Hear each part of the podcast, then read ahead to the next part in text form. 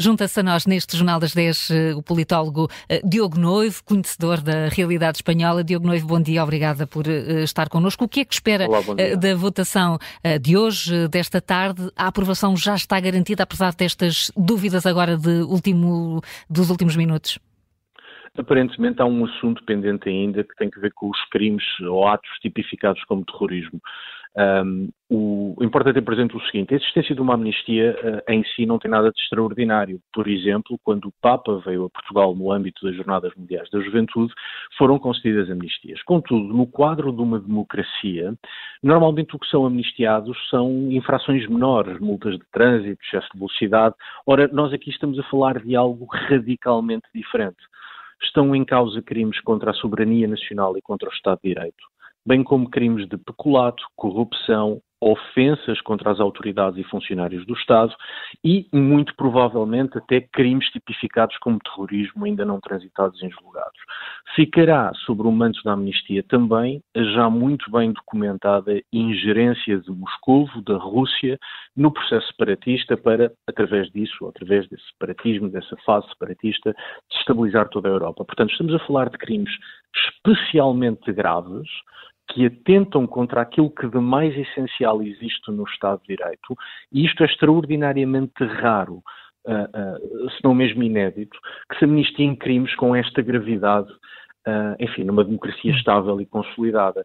Como se isto não bastasse, é, de facto um dos partidos separatistas catalães, os Juntos, está a insistir muito de que no âmbito da amnistia estejam os tais crimes de terrorismo, coisa que, enfim, se as amnistias já são muito graves, se isto for incluído, então, uh, enfim, a, a, deriva iliberal de Espanha é mais do que evidente e começam, começa a estar seriamente em causa alguns princípios elementares do Estado de Direito. E isso uh, pode, pode, permitir que esta lei acabe por não entrar em vigor, até pelas, pelas instâncias superiores espanholas ou até mesmo da Europa, que disse que ia olhar com atenção para o que estava a acontecer?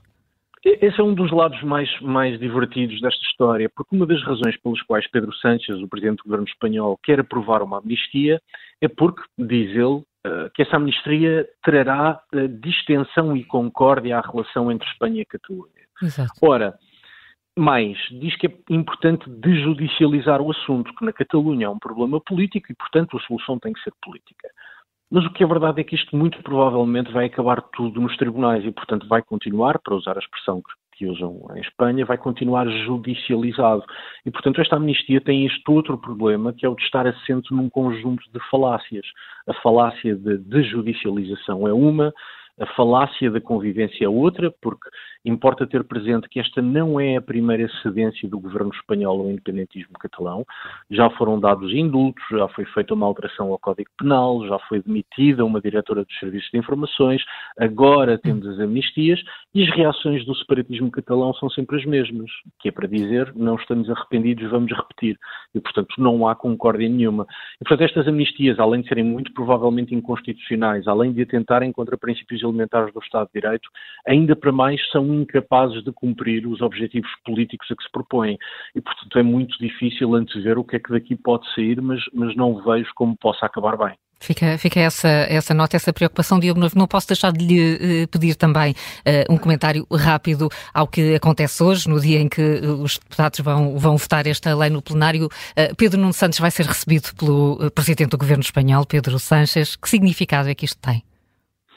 Bom, não sei que significado tem, além, enfim, de um apoio no contexto de campanha eleitoral, mas, mas há uma coisa que me parece importante e que deveria ser perguntada ao, ao secretário-geral do Partido Socialista. Pedro Nuno Santos tem, e do meu ponto de vista bem, mostrado grande preocupação com o crescimento dos radicalismos e dos extremismos.